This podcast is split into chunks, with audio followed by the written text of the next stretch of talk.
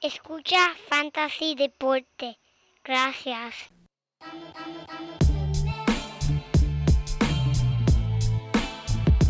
Fantasy Deporte. Escucha. Manda Fantasy Deporte. Fantasy Deporte. Escucha. Sí. Me siento listo para escuchar, para reír, para triviar, porque te hablamos en español y te ponemos a ganar en esto de fantasy. Tú llegarás bien lejos cada semana. Te premiamos con nuevos consejos. DJ Casey, JP, el Manny, un placer. Tito Catch, Walker Milta.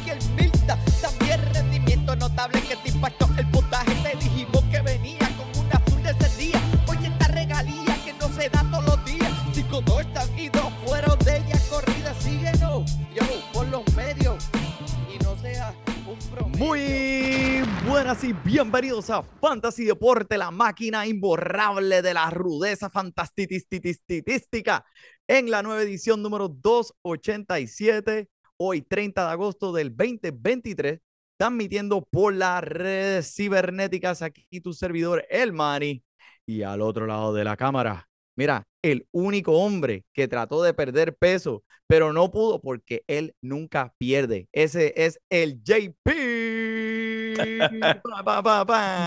Muchas gracias, Manny, muchas gracias. Toda la semana me sigue sorprendiendo con estas introducciones y eh, para mí que esta es la mejor, Manny. Tremenda, tremenda, tremenda.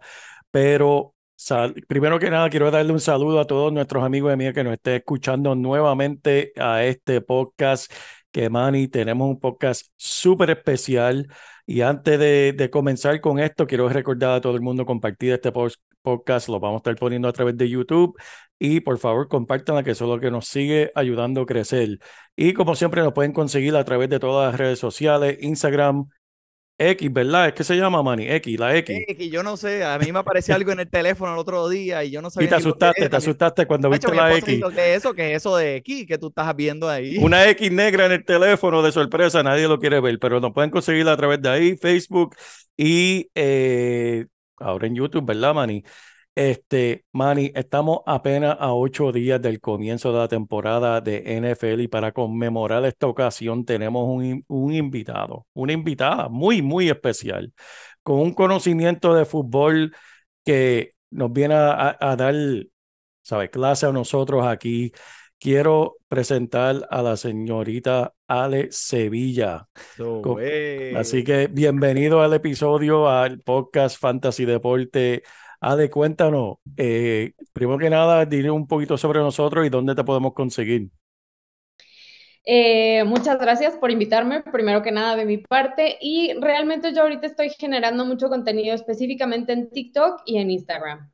Ahí es donde más está y mi usuario es Ale Sevima. Ahí está en mi, en mi firmita de abajo. parece bien. Bueno, pues bienvenida. Mira que después de ver todos esos videos que yo he visto tuyo hablando de tanto de la NFL, este, pienso que tiene un conocimiento, un resumen más, más largo que un discurso de Maradona. ¿Es verdad eso o no?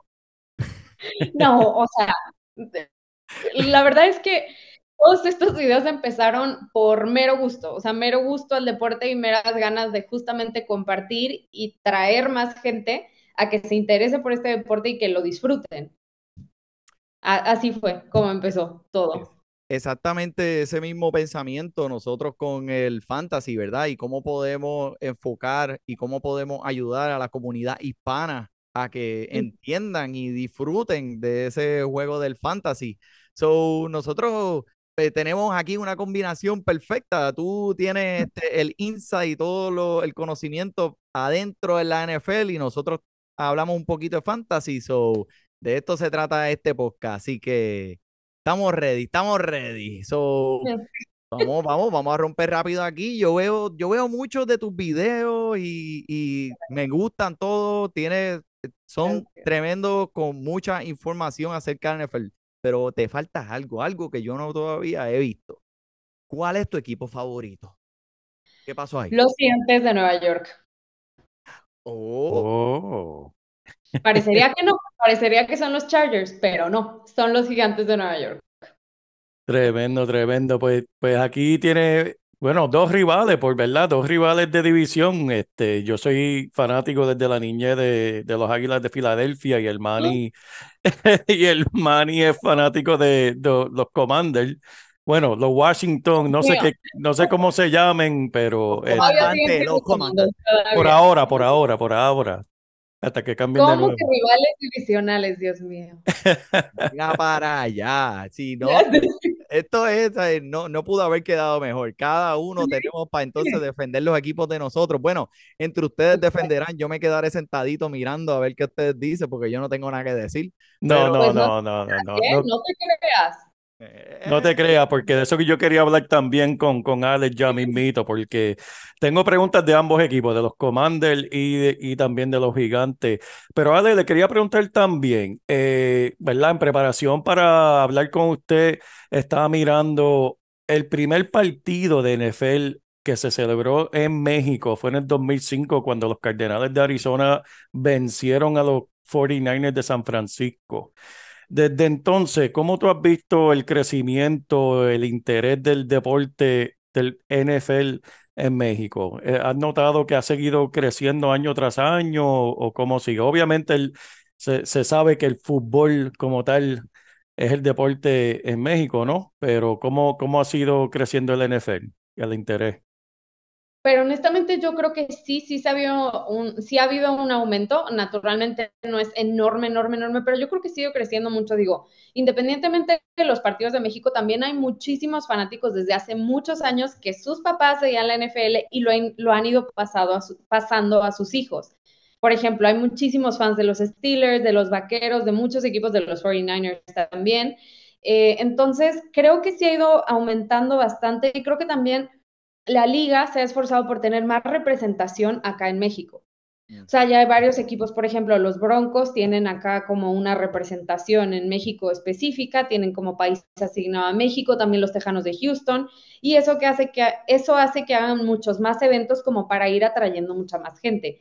Obviamente cuando uno se empieza a meter más y empieza a hablar del tema, pues ya como cuando te compras un, algo nuevo, ya se lo ves a todo el mundo, así aplica, entonces tal vez no sea, una referencia tan buena en cuanto a comparación, pero yo creo, o sea, yo siento realmente que el interés sí ha ido creciendo y que también ha ido abarcando distintos mercados. Creo que antes estaba muy enfocado cierto, como solo a los hombres, también ha ido tomando mucha fuerza por parte de las mujeres. Tenemos comentaristas este, mexicanas que hablan de, de NFL, Rebeca Landa narró un partido, Diana Flores con flag football. Entonces también está toda esa parte que está haciendo que el interés por la NFL crezca en general.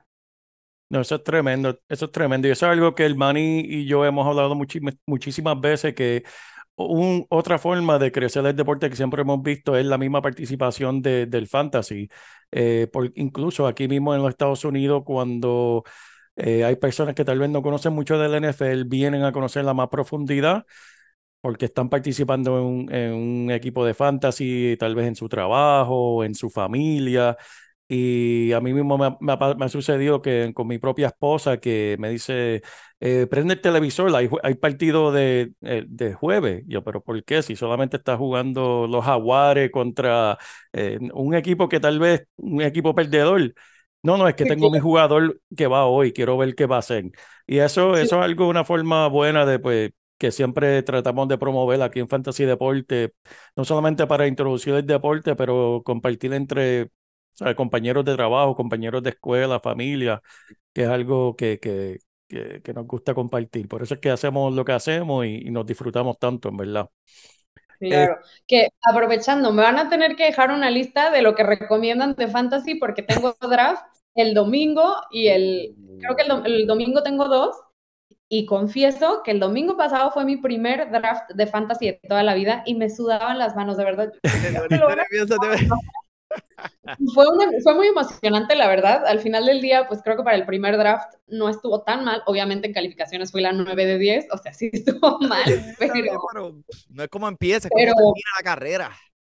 Exacto, vamos viendo, vamos viendo, pero la verdad se me hizo súper entretenido, súper emocionante y creo que estaría bueno que ustedes que ya están como mucho más metidos específicamente en el fantasy me dejen sus recomendaciones. No, Claro. claro que sí. No, Claro para, para sí. eso estamos y, y la realidad es que, que lo decimos también mucho aquí en el programa.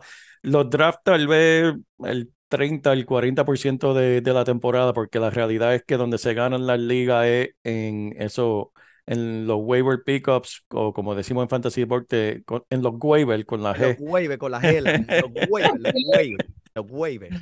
Porque, porque ahí es verdaderamente donde uno, uno en verdad, sabe, gana su liga, Ahí es donde escogiendo encuentras esas joyitas y eso, la esos joyita de la diamantes, semana. esos diamantes dentro de ese sí. galpón ahí que tú sabes que en- de momento encontraste ese corredor que va a ser, va a cargar esa ofensiva por el resto de la temporada y de momento, ¡ah! tú sabes, tienes ahí uno, mira, de verdad, eh, mira, me emocioné, viste, ya, ya, ya me emocioné.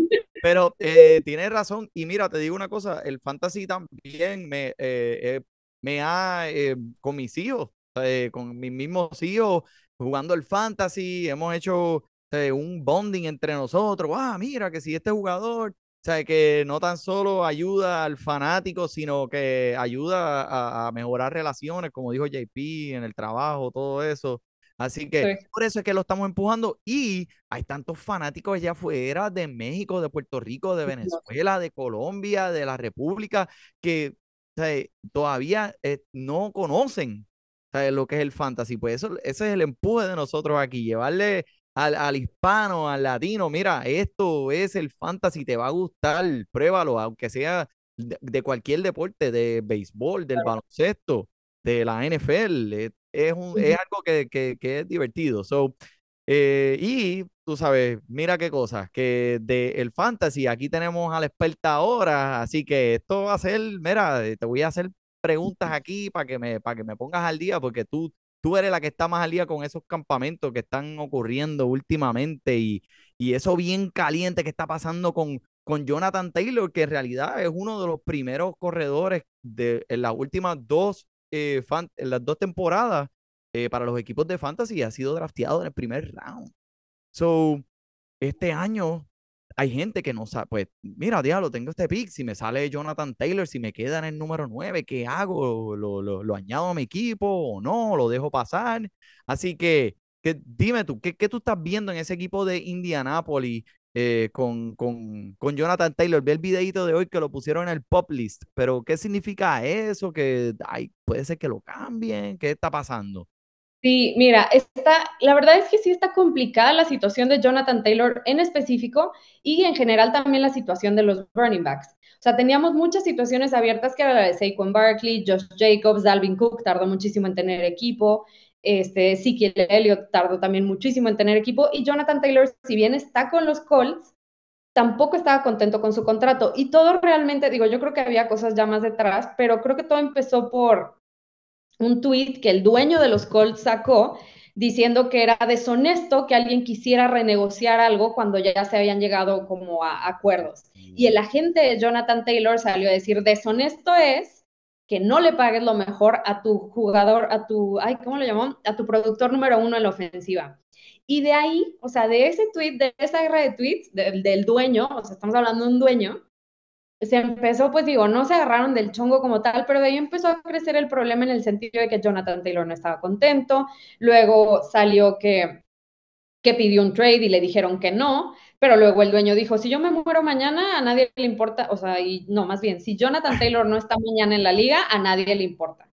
Y entonces como que ha sido toda esta cosa de mensajes y luego dijeron que tenía una lesión en la espalda, Jonathan Taylor salió a decir que no era cierto, pero sí trae algo, si mal no recuerdo, en el tobillo. Mm. Entonces, eh, lo pusieron a él y a otros jugadores, eh, dependiendo de otros equipos, en la lista PUP, que significa que físicamente, o sea, physically unable to perform, que tienen pues alguna, algún tema de salud que no les permite jugar al 100%, porque si lo sacan pues también se pueden lastimar más, ¿no?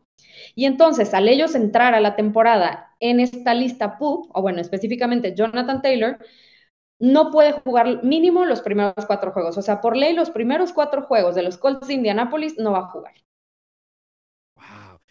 Y Este, entonces, obviamente, si lo tomas en cuánto te va a generar de puntos, pues esos cuatro Pues, juegos no están. tienes que considerar eso en tu draft, ¿verdad? Este, a menos que puedas conseguir un descuento cuando esté JP. Entonces, ¿cómo va a afectar en fantasy cuando se trata de Jonathan Taylor ahora no estando esos primeros cuatro partidos? ¿Le da algún valor a Pittman, por ejemplo? ¿La- le, van a dar, tú crees, más ofensiva a él?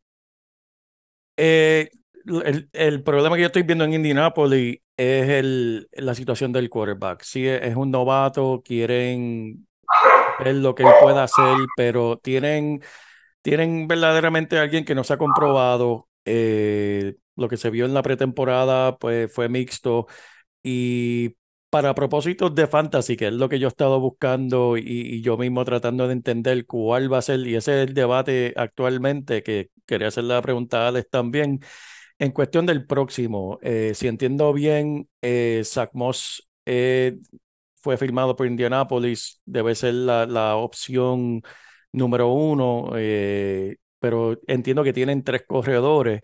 Y para propósitos de fantasy, eso es lo que queremos ver, porque ya muchas personas han hecho su draft o lo, lo van a estar haciendo este, este fin de semana. Jonathan Taylor, pues obviamente va a caer porque tienes que buscar eh, primer round, segundo round es difícil porque como sabemos, esos primeros dos, tres picks tienen que producir. Esa, son, esa es la fundación de tu equipo, tienen que estar pro, produciendo como se espera pero a la misma vez tenemos que pensar en Jonathan Taylor, lo que él puede producir. Es una situación bien complicada, honestamente yo creo que podemos estar hablando muchísimo sobre el tema por el hecho de que, otra pregunta, que esta, esta es la misma conversación que están teniendo los dueños. ¿Cuán bueno verdaderamente Jonathan Taylor o cuán bueno era esa, esa línea ofensiva de Indianapolis, que siempre hemos sabido, la hemos conocido como una de las mejores 10 líneas ofensivas en los últimos 20 años. Siempre consistentemente tienen una línea ofensiva tremenda que verdaderamente ayuda a los corredores verse brillar, permite a los corredores brillar. Así que uno tiene que pensar, si Jonathan Taylor cae, por ejemplo, en un equipo en Baltimore, vamos a ver un Jonathan Taylor poniendo puntos de fantasy como acostumbramos o va a ser algo diferente. Filadelfia está preguntando por Jonathan Taylor, pero sabemos que Filadelfia no va a pagar muchísimo. Este, ¿cómo haría Jonathan Taylor en Filadelfia, sabiendo que Filadelfia tiene tanta alma? Es una pregunta bien complicada, es una pregunta que tiene mucha incógnita que uno tiene que considerar en los drafts. Pero sí, pero para propósitos míos, ¿verdad? Siendo egoísta, que yo también tengo unos cuantos drafts este fin de semana. ¿Quién es el próximo? ¿Quién es el que esas primeras cuatro semanas es una joyita que me va a dar esos 15 puntos por lo menos de fantasy, que, que va a ser algo que va a ayudar muchísimo a mi equipo, que puedo comprar barato en el draft y si acaso luego soltar si Jonathan Taylor regresa y termina jugando con Indianapolis. Yo no sé si salga tan barato, por así decirlo, pero sí he estado leyendo mucho sobre el novato, Villan Robinson. Sí, sí, sí. Sí, de él he visto muy, muy buenas cosas. Creo que no va a salir a nivel de Jonathan Taylor, pero por ejemplo, yo en el draft, hasta la tercera o cuarta ronda lo tomaron. Sí. Y la no, verdad eh, que lo que vio él en pretemporada fue bueno. eh, sí, no, el, el novato Villan Robinson eh, ha sido algo que, que no lo quieren ni llamarle un running back, ¿verdad? La, la, las personas que conocen bien su juego, porque él hace tanto. Él puede ser un recibidor, él puede ser running back, puede hacer de todo. Que, que va a ser bien interesante ver ese jugador, que por cierto, mi hijo lo, lo pudo atrapar en, en su draft, en, el, en un fantasy que él tiene en la escuela este, que va a ser bien interesante.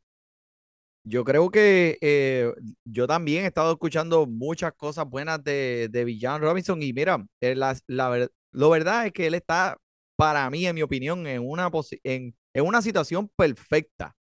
O sea, Sí. esto va a ser una máquina de toque. Yo diría que vamos a ver mínimo 280, 300 toques. Este hombre va a tener esa roca en sus manos todo el tiempo. Tiene una posición perfecta aquí en este equipo.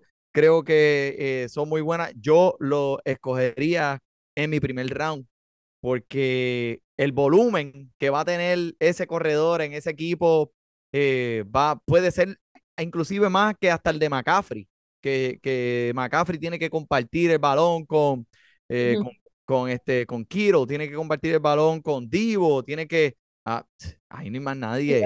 Sean. Robinson es el macho este año. Ese es mi macho, ese es mi macho. No, mira, mira, Ale, no me lo cojas del draft. No lo cojas yo. Te voy a estar Lo velando, te voy a estar tenía, lo tenía en mi lista. O sea, el primer running back que elegí fue a Saquon Barkley, obviamente, porque Saquon y además, pues también Saquon en general. O sea, los gigantes también venían cargando con un tema de receptores. Se corrigió mucho con Darren Waller y con pues, cómo se han desarrollado los, los receptores en esta offseason. Y lo que han hecho, pero al final del día Saquon es un arma bien importante. Entonces yo sí me fui por Saquon, pero sí quería a Villan Robinson. Mira, no vengas a decir eso aquí porque tú eres fanática de los gigantes o te fuiste con el Homer, como le Pero dicen acá, ¿verdad que sí? Eso no tiene que ver con fanatismo, es bueno, es bueno mi Saquon, nada más que se me lesiona, eso es lo malo. Ale, yo quiero, yo quiero su opinión en este tema, que, que irónicamente, durante los últimos años, desde que él entró al equipo de los Gigantes de Nueva York, yo tengo muchísimos amigos, porque viví mucho tiempo en Nueva York, eh, bueno, en New Jersey, muy cerca de, de la ciudad, y fui a varios partidos de los Gigantes, y tengo muchísimos amigos que son súper fanáticos de los Gigantes, y desde el primer día han hablado mal de Daniel Jones. No, no les gustan, no lo quieren, no lo quieren en su equipo. Y yo, fanático de Filadelfia, siempre lo he defendido, porque siempre lo he visto. A, Da- a Daniel Jones, yo siempre lo he visto como el jugador, como que, ¿por qué ustedes se están quejando de él si la línea ofensiva es horrible? No tienen receptores. Eh, Saquon Barkley estaba leccionado. ¿Qué tú quieres del pobre joven que haga? ¿Sabe? Que, que, que él cargue con el- que juegue defensa también. Ahora, este año sí estoy de acuerdo. Tenemos un Saquon Barkley saludable. Tiene alma nueva con Aaron Waller, Darren Waller, que para mí es el primer recibidor que el, el pobre ha tenido en su, en su carrera en Nueva York. Sí. ¿Cómo tú esperas? Y Daniel Jones es uno que están siendo escogido como que ese jugador que quarterback que, que va a sorprender mucho este año. ¿Qué tú opinas de Daniel Jones este año? Mira, yo creo, eh, este, yo realmente creo que contrario a lo que mucha gente dice que es un tibio y muchas cosas, como tú, creo que tenía muy malas armas, creo que tampoco tenía el staff de coacheo y creo que con Dable y este Kafka y todo ha encontrado mucho esta estabilidad que la tuvo Josh Allen cuando Dable estaba allá. Entonces, entiendo perfectamente que no tiene las mismas cualidades ni físicas y pues cada quien es diferente que, que las que tiene Josh Allen, pero yo creo que realmente sí se ha visto un cambio muy claro del Daniel Jones pre-Dable y post-Dable. Si Dable sigue con el buen trabajo, creo que realmente podemos esperar cosas buenas de Daniel Jones. No estoy yéndome tampoco a la, al fanatismo ciego de decir temporada MVP ni nada, pero tampoco creo que podamos decir con la mano en la cintura es una porquería, solo fue una temporada. Espero no comerme mis palabras. Daniel Jones, por favor. Daniel Jones, por favor. No te caigas cuando corra, no te caigas cuando Ah, corra. no, no, no. O sea, entonces yo sí creo que podemos esperar cosas buenas y estables de, más, más que nada creo que es eso. Creo que podemos esperar estabilidad. Digo, también sus estadísticas de intercepciones el año pasado fueron bajísimas. O sea, creo que sí se vio una evolución muy buena y creo que sí podemos seguir sobre esa línea. Creo que se sigue desarrollándose, insisto, no creo que vaya a ser temporada MVP ni nada, porque también el nivel de talento que hay en este momento en la liga es, es en cuanto a corebacks, es obsceno, pero creo que realmente sí puede mejorar bastante. Mira, eh, me, estoy de acuerdo 100% contigo y quiero mencionar porque mencionaste a Darren Waller. Esta pieza, esta nueva pieza en esta ofensiva, ¿sabes?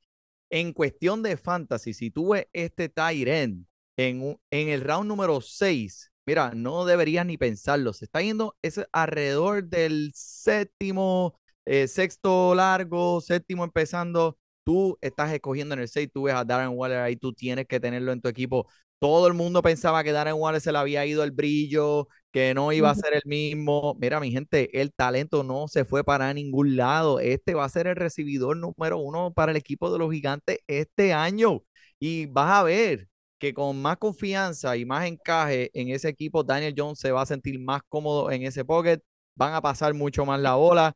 Y voy a decir algo aquí, que eso es una predicción exagerada y todo el mundo ve, mira, vamos a mantener esto calladito aquí.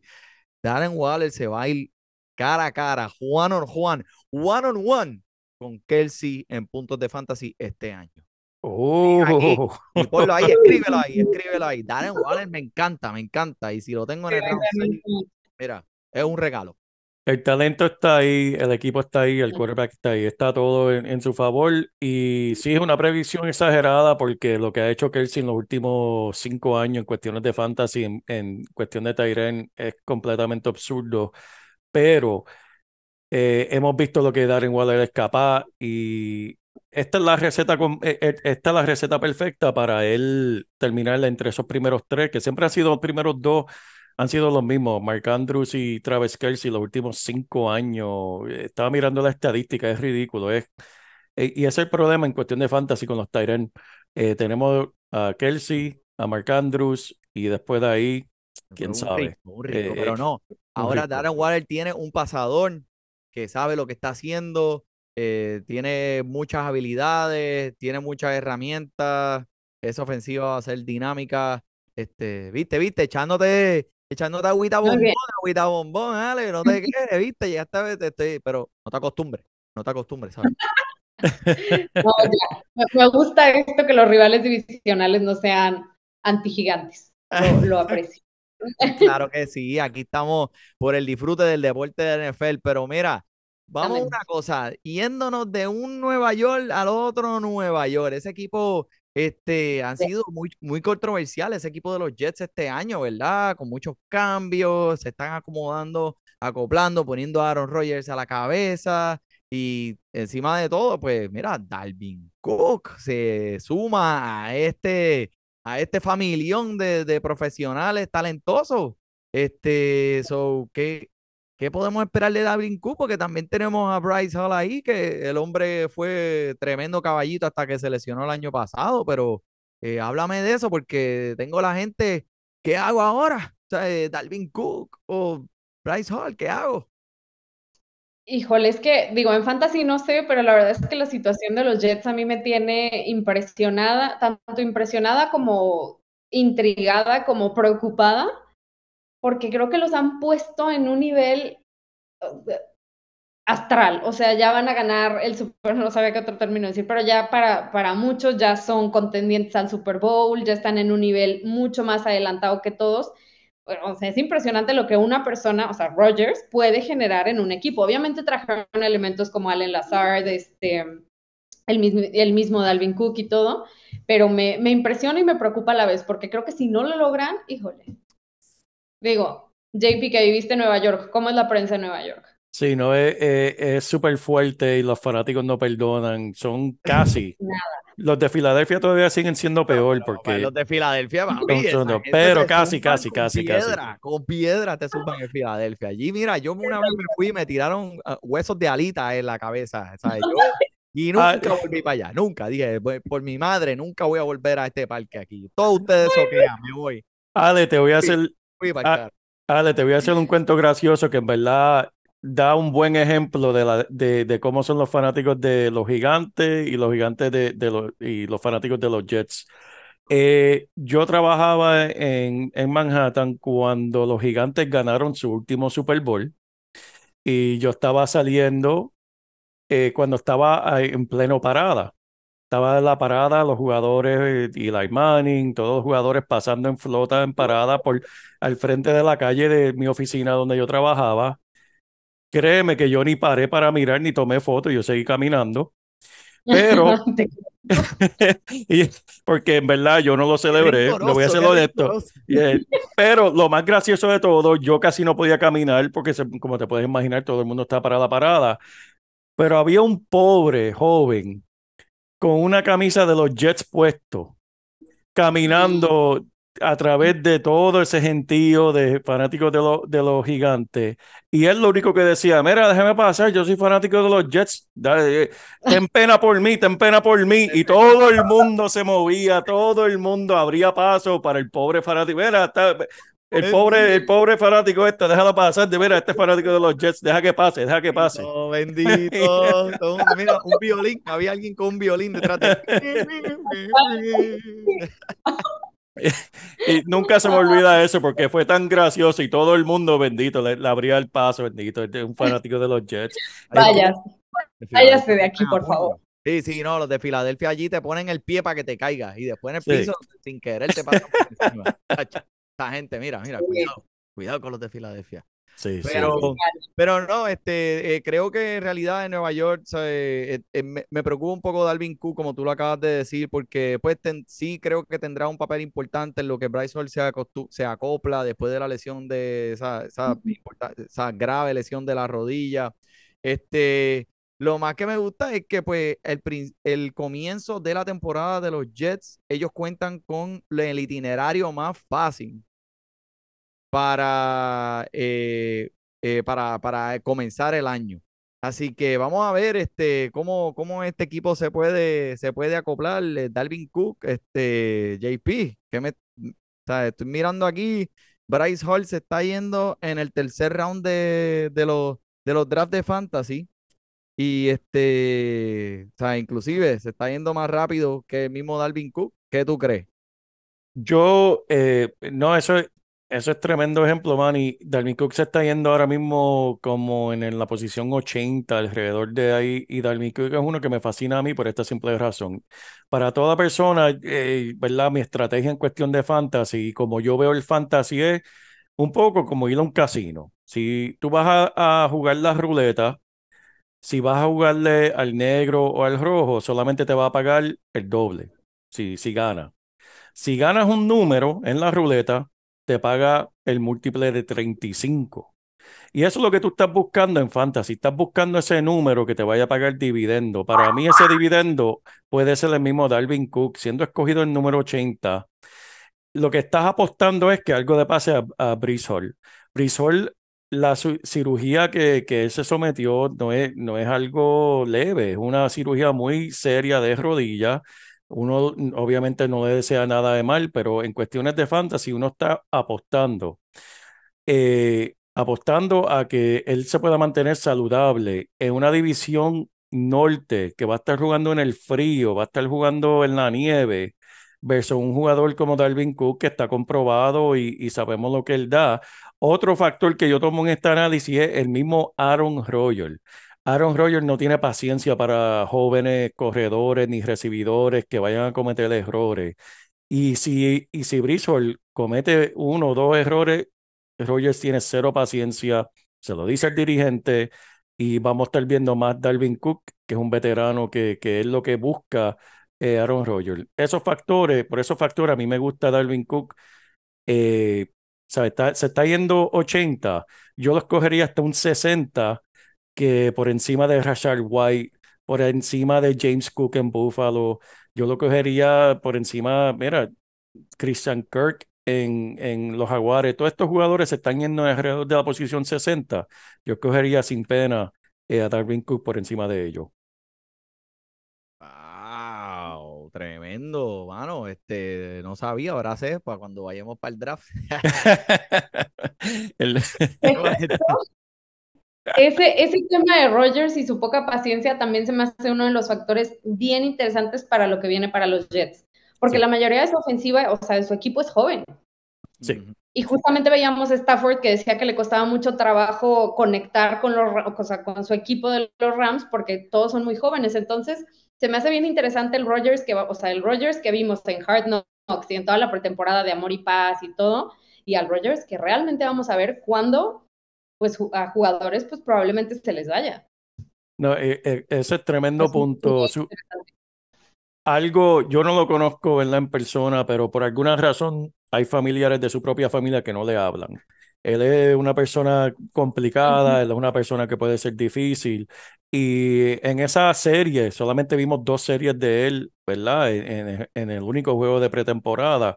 Este, algo que hizo un jugador, ya, eh, ya él le estaba gritando, que es costumbre y, y- y estos son profesionales, ellos están acostumbrados, pero eso sí cuesta, ¿sabes? Eso se acumula, especialmente en la división en que están, que tienen Búfalo, los Delfines, que son tremendos, y los Patriotas, que muchos están diciendo que pueden sorprender, que pueden venir a jugar este año este, y, y dar mucha sorpresa. Eh, van a haber, van a haber bastantes obstáculos para este equipo durante la temporada. Y por eso es, por eso es que nos encanta la NFL, porque la NFL es tan impredecible. El que nos pueda decir quién va a ganar el Super Bowl, eh, en verdad tiene que ser un, un, un mago, un psíquico, porque es bien impredecible. Los comandantes. Eh, broma, broma.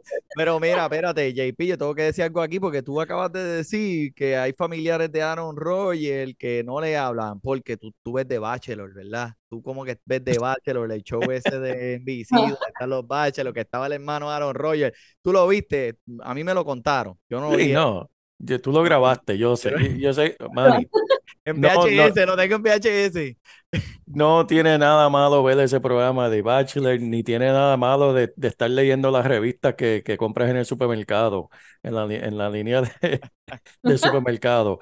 Eh, ahí, ahí hay buenas noticias ahí y sí, todos esos son factores, man, y son factores.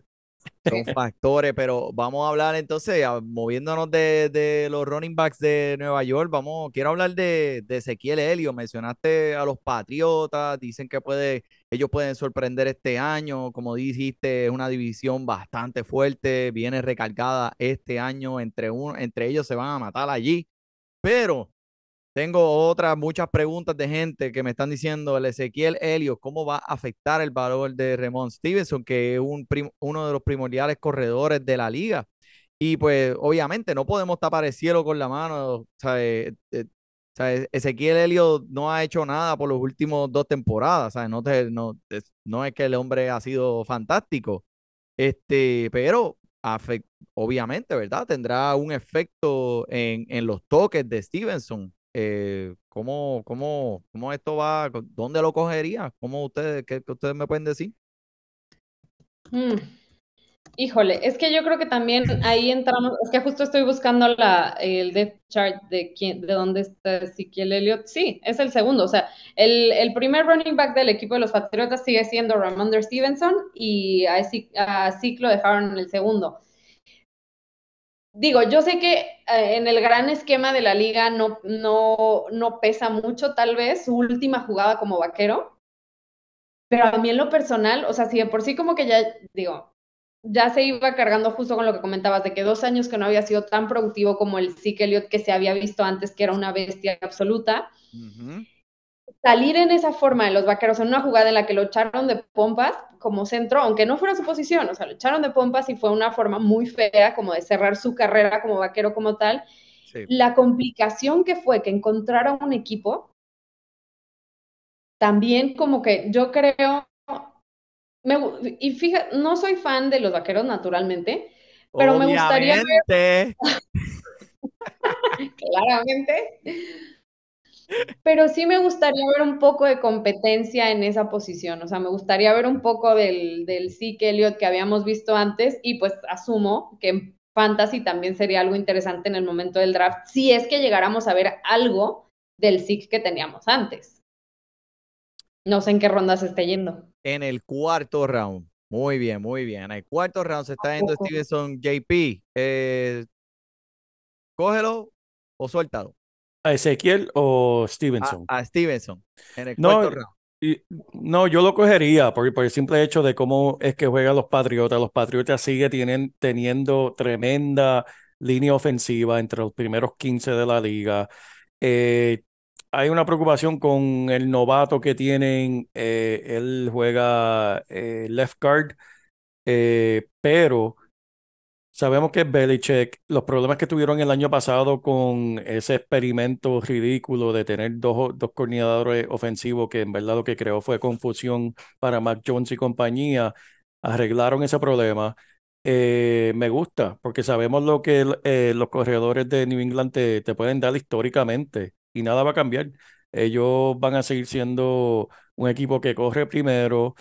Tal vez en, en el área de, de la zona roja me preocupa un poco porque Belichick le encanta lo, su, sus end en esa zona y ellos cuentan con Giseki y Hunter Henry. Para mí, dos de los mejores ends que hemos visto en los últimos cinco años en cuestión de talento. Tal vez producción de fantasy no han sido algo estupendo, pero Hunter Henry antes de su lesión era entre los primeros cinco. Este, que es el estilo, lo hemos visto los últimos 20 años con Belichick. Sabemos cuál es la estrategia, correr, dos o tres pases, zona roja, Tyren, porque es el, el hombre más grande que, que pueden darle. Pero con todo eso, en la cuarta ran- ronda me gusta Manny. Te gusta. Ok, ok. Nítido. ¿Y, y Zeke Elliott en cuál? Ezequiel Helio se está yendo en running back número 50, que se está yendo súper tardísimo. Eh, yo lo cogería en un round cuando estás tratando de rellenar tu, tu banco, porque esa es eh, la póliza de seguro, por si acaso le pasa algo a, Stevenson. Ezequiel Helio, sabemos lo que es, sabemos quién que está acostumbrado, pero también tuvo el beneficio, igual que Jonathan Taylor, de contar con una de las mejores líneas ofensivas. La línea ofensiva de, de, de Dallas siempre ha sido entre las mejores tres o cinco de la liga, siempre. Y lo hemos visto lo- como ha lucido Elliott, Pollard y cualquiera que viene detrás, porque es algo que, por lo menos en fantasy, eh, mucha gente se enfoca en, en los nombres y no en lo que verdaderamente causa que ese jugador luzca de, de cierta forma. Sí. Eh, y para el corredor es la línea ofensiva y la estrategia de dirigente. Eh, y Belichick es uno que le gusta correr. Ok, Dalvin Cook o Ezequiel Elliott. Dalvin Cook, Dalvin Cook sin duda, ¿verdad? Dalvin Cook para mí antes va a ser... Dalvin Cook o Ezequiel Elliott. Cook. Todavía le tengo rencor a Zeke. O sea, quiero que le vaya, quiero ver como buenas jugadas, pero no lo escogería. Todavía. Nunca, boy, tú nunca podrías, nunca. Son como yo, ¿sabes? A veces lo, tengo uno, uno de mis equipos de fantasy que tengo los, uno de los primeros picks y Pollard me está prácticamente los mock draft practicando, practicando, porque la práctica hace la perfección. So, Pollard. Y Pollard. Y no. Y yo como que no, no quiero a Pollard, porque después tengo que ver los juegos de los malditos Cowboys y no quiero. So, eh, eso, es, eso, eso es una de las cosas. Y cuando se enfrenten en contra de mi comandante, tú sabes, está fuerte, me duele, me duele. A veces hay que pensar con el cerebro y no con el, tú sabes, con el corazón. Cuando se trata de esto de fantasy, tienes que, tú sabes, aprender a soltar un poquito, ¿verdad? Tú sabes. Pero, pero mira, vamos, vamos a seguir, vamos a seguir, porque quiero, quiero platicar contigo de un equipo que está sonando un montón y que tienen eh, una expectativa súper, súper alta y son los Leones de Detroit.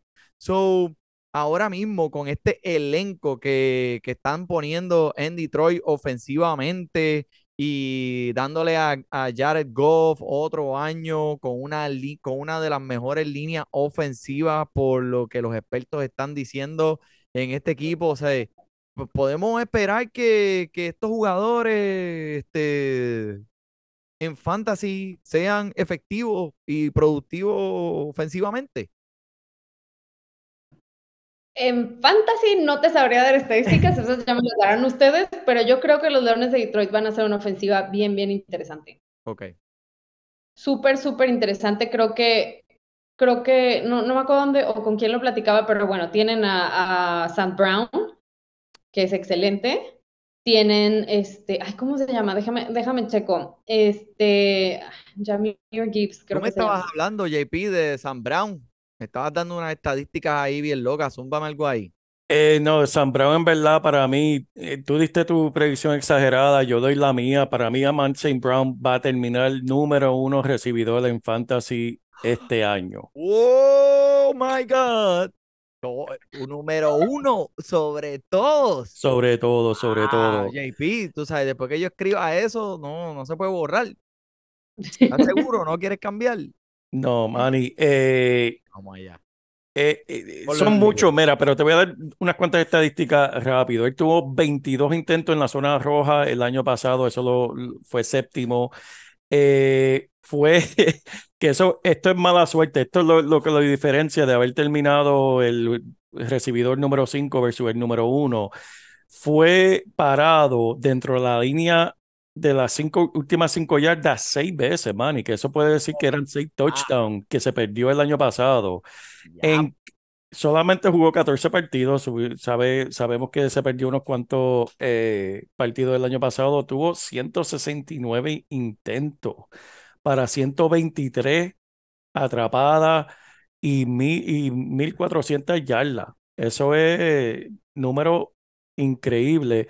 Y como Alex mencionó, la ofensiva solamente ha mejorado. Este, la adición de Montgomery eh, y el, el novato que todo el mundo está hablando de él, de Jamiel Gibbs, eh, es tremendo. Y algo que por la, tiene una suspensión de seis juegos, si no me equivoco, el Kyron Williams, eh, que es otro recibidor tremendo. Personas preguntan, ¿eso va a afectar la producción de Manson Brown cuando él regrese en la semana 7? No, eso lo ayuda, porque la atención cambia a otro jugador ahora, abriéndole la puerta a Manson Brown, estar más abierto aún todavía. Eh, todo de este jugador me, me, me encanta, en verdad. O sea, que se va a poner las defensas como un traje de a la medida, a la talla. Así Se mismo, poner- se las va a poner como un traje de Clubman. así mismo, Este de Clubman se distingue. así mismo. Me gusta, me gusta lo que hizo. Ese es tu jugador desde Ale. Pues ya que pues JP dio el, el, el super jugador de él, dime tú, ¿quién, quién, quién te gusta este año? ¿Quién, quién tú crees que puede tener una, un rendimiento notable que, que por debajo así de- del radar? Dime, cuéntame. ¿Quién te gusta? Ay, híjole, me gustan, me gustan muchos, muchos, muchos, muchos. El ¿Quién? más que te guste, dime, el más que te guste. en automático pienso en mis favoritos y no, tengo que ser, tengo que ser imparcial. Tiene, tiene que... No, fuiste por la lista de Nueva York, fuiste por la Ajá, lista de sí, sí, Nueva York, Sí, cuando- espérate. ¿Quién va a dar un salto este año? ¿Quién Híjole, como jugador en específico no sé, yo estoy muy intrigada como equipo con los halcones de Atlanta, Ok. como equipo. ¿Por qué? Como equipo, como jugador, a ver, estoy, estoy viendo los logos que tiene JP atrás para pensar en nombres. Para eso están ahí. a ver, Bryce Young, no creo que llegue algo, algo escandaloso. Mira, alguien, Mm. alguien que me llama mucho la atención para darte ahí tiempo en lo que piensa y, y, y Ajá, sí, estoy Eh, en lo, en lo que le está revisando tu, tu, tu biblioteca de jugadores. listado, sí. Es uno, Christian Watson. Han escuchado de Christian Watson, ¿verdad? Claro. ¿Saben quién es él? El año pasado, cómo terminó. Él es el recibidor de los Green Bay Packers. Y o sea, ya vimos lo que hizo al final de la temporada pasada. Estaba promediando 65 yardas o más y un touchdown por partido en los últimos ocho partidos. So, el hombre fue súper consistente. Cargaba con un 30% de los intentos por aire durante estos mismos ocho juegos. Y eh, va a ser un pasador nuevo en Green Bay, va a ser Jordan Love, todo el mundo sabe, esto ha sido una controversia obviamente con lo de Aaron Rodgers. Lo único que el hombre tiene que ser es normal. Él no tiene que ser una superestrella, él no esperemos ahí que si el, el- el novato del año, nada de eso. O sea, lo único que él tiene que ser es pues, decente, porque las oportunidades que va a crear este recibidor para él eh, o sea, van a ser, va a ser un volumen bien alto. De la temporada pasada, desde la semana 10 a la semana 18, Christian Watson participó en 80% de las jugadas totales de este equipo. Y no cabe duda en mi mente, en mi opinión, que este va a ser el alfa de este año para esta ofensiva. Lo estoy viendo mucho en los rounds 5, eh, se resbala hasta el 6, u- inclusive hizo un buen trabajo otro día que estaba en el 7 y, y me gustó. Así que eh, no es un nombre sexy, como dijiste ahorita, nos enamoramos de los nombres, PS, ¿quién es ese? Christian Watson, Hacho, de ese loco, yo no sé quién es ese. Pues papi, este es el que te va a ganar la liga. Así Ahí que está. ahí está. ¿Tan Me gusta, me gusta. Vuelvo contigo, dímelo, zúmbalo ahí. No, estoy, sigo, de verdad, estoy viendo todas mis notas, aquí no se ve, o sea, todas mis notas, revisando cuáles van a ser los jugadores, estoy viendo, estoy viendo, estoy viendo. Es que Jefferson no lo puedo poner porque él ya fue impresionante la temporada pasada. Está bien, pues si te gusta, me- dime, dime, porque Jefferson lo va a volver a hacer de nuevo. Lo va a Sí, volver o a sea, yo creo, Dímelo. yo realmente creo que el, o sea, salvo que se lesione, o bueno, no, es que también depende mucho de Cousins. Ah, Está más difícil. You like that, you like that. Sí, sí. Ah, bueno, pues sí, tú, de los Commanders, sabes perfectamente yo viví con él, yo viví con él y no. Yo viví con RG3, pregúntale a JP que yo era eh, eh, RG3, no sé si te acuerdas de RG3, ese año mágico donde nos llevó a los Sí. playoffs, Sí. nosotros fuimos a un partido allí mismo en DC, en ese frío, yo ahí, mira, temblando como un pollito, como un pollito, y, viendo a RG3 después de la tercera jugada cuando se, se, ro- se dobló la rodilla, hicimos, Ah. dame más cerveza. Bajaron manitas y a su casa. Esto se acabó. Esto se acabó. Ah, pasar frío aquí. No, no. Ale, yo le tengo una pregunta. ¿Cuál es su candidato favorito para el MVP este año? Tengo un presentimiento de Joe Burrow. Mm, Uh. Tengo me un gusta, me gusta. presentimiento fuerte de que, digo, ya estaba hoy otra vez ahí entrenando y todo, y creo que sí tiene posibilidades fuertes. Digo, puede haber una sorpresa grande, ¿no? Pero yo no sé por qué tengo el presentimiento de que va a ser Joe Burrow, porque no, o sea, creo que hay muchas, o sea, muchas posibilidades, pero no sé, siento, ay, perdón, siento que realmente va por ahí, para mí, o sea, mi, mi, mi idea, pero no sé, ¿ustedes? Yo, yo, eh, ¿me escucha? Sí, Sí, sí, ok. Sí, este, yo pienso, eh, yo, hey, eso no es una, eso no es una, algo exagerado. Pienso que eso está totalmente al alcance de él, con esos recibidores que él tiene alrededor. Joe Mixon se queda con el equipo, coge un corte en su cheque solamente por las esperanzas que él tiene de lo que ese equipo puede ser este año en ese conjunto de nuevo unido, encajando mejor. Eso está totalmente en la mesa de juego. Yo te digo una cosa, eh, eso es uno de los, de los pasadores aquí, entre tú y yo, no se lo diga muy alto porque después me lo cojan en el. Eso es uno de los jugadores que yo estoy mirando en mi draft, esperando a ver dónde lo puedo conseguir, porque ese es el quarterback que yo quiero. Ese es el que yo quiero. Joe So, Burrow. no tengo mí- que irme en el primero, no tengo que irme en el segundo. Y como quiera puedo tener un quarterback que yo sé que me va a dar números de por lo menos los primeros tres. Y, a mí me gusta Joe, pero también justamente hoy estaba pensando en él cuando vi su video, Ale, de que regresó a su práctica, porque no es un secreto que los dirigentes y los equipos hacen esto para que fingen lección. Se supone que no lo hagan y cuando los cogen los multan porque no va en contra de los reglamentos, pero lo hacen, que, que esta noticia de Joe Burrow que, que no se ha sanado y que está lesionado, para mí que ha sido co- completamente fabricado, una mentira y es para engañar a, lo- a los otros equipos de que algo está sucediendo y tal vez debemos prepararnos para otro, otro plan de juego en contra de Cincinnati. Y no, va a ser el Joe Burrow mejor que nunca y va a sorprender. Y por eso mismo a mí también me gusta en, en, en Fantasy Money porque alguien ve Joe Burrow y ve esa, esa, esa Q eh, roja al lado de su nombre y, y se asustan para, para los drafts. Pero sabemos que los equipos hacen eso, los equipos hacen eso verdaderamente. Temprano en la temporada, tanto como a mitad de la temporada. A mí me gusta. Todos los días, todo el día y doblemente en los domingos, Joe Burrow, dámelo para llevar. Ese, va- ese macho viene ahí a, a- a hacer este año. So, so, ok, vamos, pues vamos, mira, quiero escuchar. Ale, si no sabes, voy a hacer la pregunta para ambos de ustedes. Dame un jugador que no les gusta para este año. Un jugador Mm. que no puede ser fantasy o puede ser un jugador que, pues, el año pasado tuvo un rendimiento notable y este año, pues, no, no, no va a lucir. ¿Quién, quién es ese? Mm. O sea, no va a lucir. Tengo que dar como alguien que creo que va a ser un bust famoso. Ajá, el boss, dame el boss. El boss. Mm, ok, a ver, déjame, déjame reviso, reviso mis listas de jugadores. dale, revisa, revisa ahí.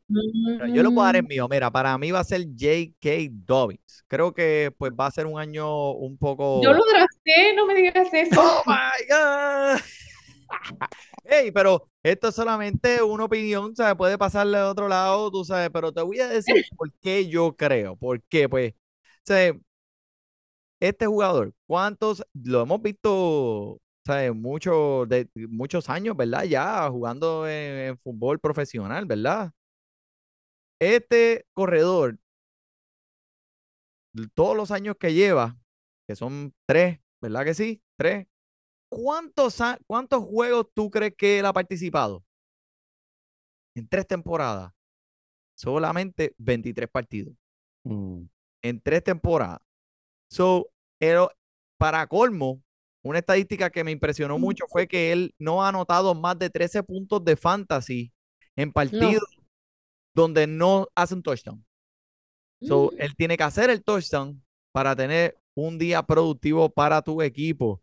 Y ahora con un coordinador nuevo ofensivo, se espera que esta ofensiva fluya un poquito mejor por el aire, debido también a sus las adquisiciones que hicieron con el recibidor. Y, y este equipo de, de Baltimore llega a la zona roja y, y ¿sabe? ¿cuántas amenazas hay? El mismo, este, el mismo quarterback, el mismo pasador, es el que va y corre la bola y hace los touchdowns. Lamar Jackson. Y cuando no es Lamar Jackson, también hay un chamaco ahí que se llama Gus Edwards. ¿Quién es ese? Ese mismo, el que hace los touchdowns allí también en la línea roja, porque el tipo es como, eh, eh, como un tron, un camión, que va por ir para abajo y no lo pueden parar. So, eh, simplemente, pues, ve- no es que pues, él vaya a tener una temporada mala, es que veo un poquito más negativo que positivo. Así que puede, puede ser como que puede, puede ser la novia tóxica con el password del celular. Así que tranquilo, relax. Espero, espero, porque si no, ya drafté mal en mi primer draft. Pero mira, e- el, otro lado de, de, de que de Dobbins, porque yo lo tuve en mi equipo de fantasy el año pasado, es que él, él tiene tremendo talento, es tremendo jugador, es todo el factor de la salud, pero el lado positivo que tiene es que porque yo siempre eh, me recuesto también de las líneas ofensivas, estoy mirando aquí dónde está rankeada, Baltimore está rankeada actualmente la línea, la cuarta mejor línea ofensiva en toda la liga. ¿Qué quiere decir eso? J.K. Dobbins saludable, va a tener una de las mejores líneas ofensivas en toda la liga, abriéndole espacio para él poder correr y explotar como acostumbramos. Que ese es el otro lado de esa moneda, que es que ahí es donde uno mide el riesgo y, y, y el potencial. Este, Gusta. Ah, viste, viste. Otro ¿Te va a poner lado. potrón? ¿Te va a poner potrón? Manny, uno de los jugadores que no me gusta, y no es que no me guste el jugador, es que no me gusta dónde está siendo drafteado, es Christian McCaffrey.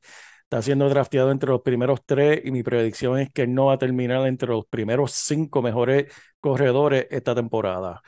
Y lo, lo, lo- te lo he mencionado en privado, no me gusta dónde está siendo drafteado. Christian McCaffrey le están dando demasiado mucho valor.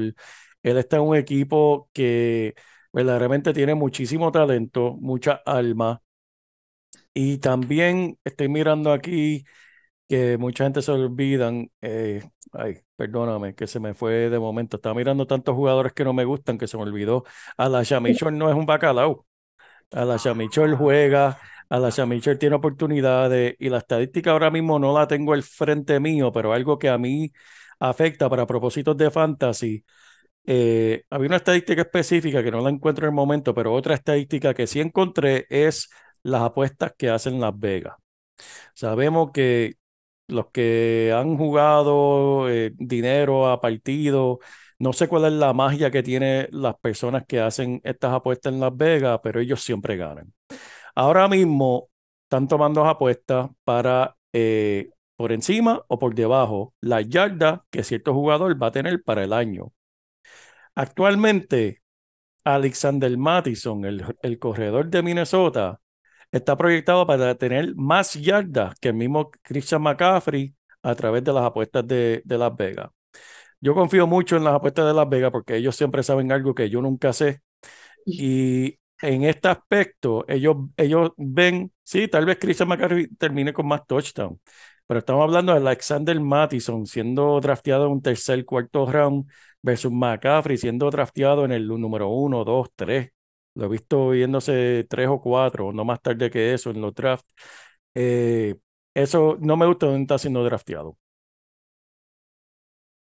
Estoy de acuerdo contigo, estoy de acuerdo contigo y, y hay muchas bocas para darle de comer en esa ofensiva. Hay que darle de comer a aquel, hay que darle de comer a aquel, hay que darle de comer a aquel. Pero muchachito, estate tranquilo. Así que yo creo que te estoy de acuerdo contigo, Christian McCaffrey, me, me da un poquito de miedo ahí.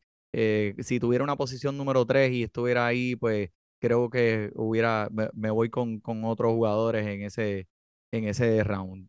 ¿Y tú, Vale? Por ejemplo, yo tengo una duda. ¿A Eckler en dónde lo podrían, pondrían en fantasy? O sea, ¿en dónde lo draftearían? ¿Antes que McCaffrey? ¿Después que McCaffrey? ¿A quién? Antes que Top- McCaffrey. A Totalmente. Austin Eckler, Sí, el de los sí. Especialmente, sí, yo escogería a Eckler por encima de McCaffrey, Sí. por el simple hecho también de que esa ofensiva de, de, esa, una de las cosas que yo estoy bien ansioso por ver es esa ofensiva de los Chargers. Tienen dirigente nuevo, de coordinador ofensivo. Sí. eh, van a venir muchas po- cosas positivas y para mí, para mí, junto con Atlanta, esas son, van a ser las dos ofensivas que más explosivas que vamos a ver, que van a abrir los ojos, como que, espera, Sí. no, no, Justin Herbert, Keenan Allen, Eckler, eh, Mike Williams. Eh, van a estar también. poniendo, van a estar poniendo números y, y vamos a ver mucho, muchos highlights de ellos en ESPN y, y en las redes. Sí, sí, pienso que Herbert va a dar un paso hacia adelante este año, totalmente. Va a ser una ofensiva, va- van a encajar mejor y sí, y pienso que van a dar un paso hacia adelante. ¿Quién tú me dices? ¿Quién tú me dices, Ale? Zúmbalo. ¿De quién? O sea, ¿de quién pondría en mi draft primero? Sí, ¿quién tú podrías tú dar primero? Zúmbalo. Es que me agarran, me agarran en curva. Yo Ahí, apenas No, no. A ver, veamos listas.